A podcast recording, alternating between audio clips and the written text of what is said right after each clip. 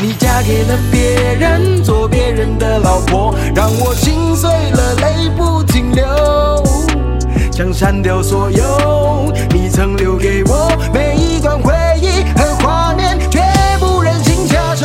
别人的老婆呢，我在讲述呢，我们人生中都会充满遗憾。那很多人在不对的年代遇到对的人，所以没有办法继续下去。当然，这个遗憾呢，每个人就解读不一样。有些人会觉得很惨，那有些人会觉得说，诶，这个是一个历练，一个学习这样。所以，我们男生我相信很多都会经历过这段在还没有能力照顾一个人，可是却爱着一个人的那个年代。如果你深读这首歌的歌词呢，你会发现到这首歌也是我向苍老师致敬的一首歌，它有一些双关的内容在里面。几年前嘛，就是知道苍老师结婚了，轰动了整个世界，再加上后来二零一八年他又生了孩子，就对很多人造成精神上的打击。就那时候我就决定要创作这首歌来向苍老师致敬。其实这首歌就是为他量身定做的，然后等了很久，透过很多关系才终于联络到他，然后一起来合唱这首歌。记得那一年，夜黑风高吹冷风，光速太缓慢，只能安静的守候。初次见面的激动，你让我感到害羞，澎湃汹涌颤抖的双手，情不自禁快许多。かすごい切ない感じなのかなっていうリズムでね。でもなんかあのね愛をありがとうって言ってる感じなのでなんかこう愛を歌った歌なんだろうなっていう。でも本当久しぶりに録音ブース入ったのでもう本当に56年はもうブースに入ってなかったのでなんか久しぶりになんかヘッドホンしてあの自分の声を聞いてっていうのをしたのでなんかちょっと楽しかった。思い出した感じで。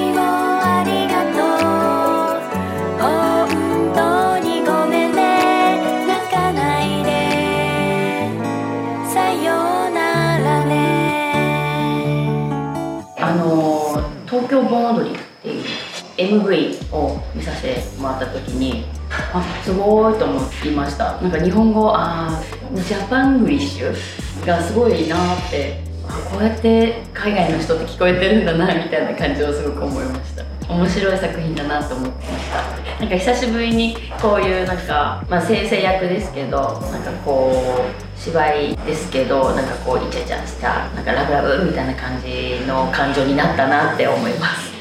其实我看常老师的时候是已经上大学的时候，他是那时候他们这个行业的一个神，一个象征性的人物。那时候有很多一些名词啊，或者一些现象都是他带出来的。我觉得他对整个日本的这个 A B 产业是有巨大的影响力。他那时候是中国的微博 follower 最多的，居然是一个日本人。那时候也是因为他而产生了“童颜巨乳”这个字，后来就带了一个风潮，然后很多人就学他，哇，童颜巨乳谁谁谁这样，他带头的。直到那一天你遇见了他，将我冷落、空虚、寂寞，让我突然说你要走，但是转接说声 sayonara，不再联络。你嫁给了别人，做别人的老婆，让我心碎了，泪不停流，想删掉所有你曾留给我没别人的老婆呢，我这次是蛮大胆的，因为我找来了台湾的吉他编曲之神黄宗岳老师来帮我来编这首歌，然后还找了比较年轻一辈的编曲师金博来 remix 这首歌。所以这首歌呢，编曲方面呢是结合了两个世代的音乐的融合，就是会有 EDM 跟 acoustic 的元素在里面。啊，为什么要 acoustic 呢？因为这首歌是比较感性、比较隽永、充满了回忆的一首歌。你嫁给了别人，做别人的老婆，反复重播那些年的潮起潮落，却隐忍着痛。祝福你幸福白头。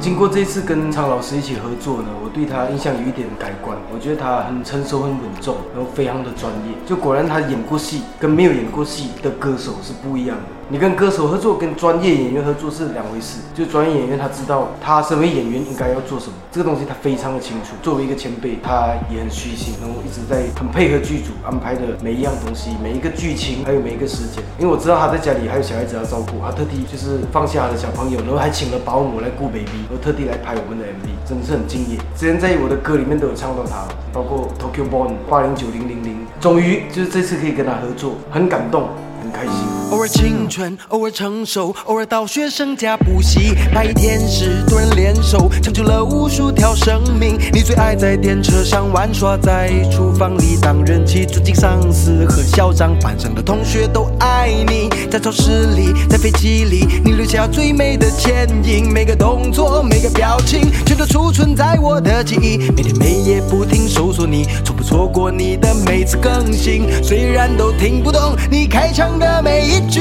这次特地来到日本呢，对我来讲是一个圆梦之旅，可以跟苍老师一起合作完成这个作品《别人的老婆》。希望这首歌可以引起大家的共鸣。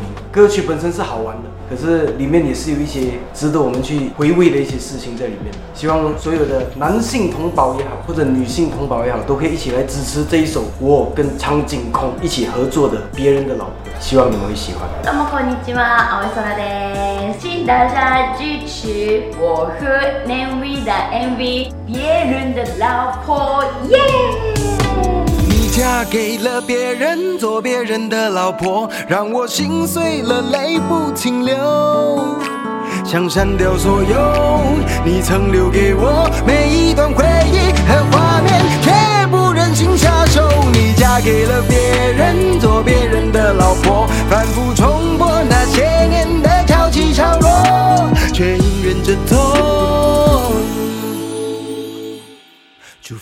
幸福白头。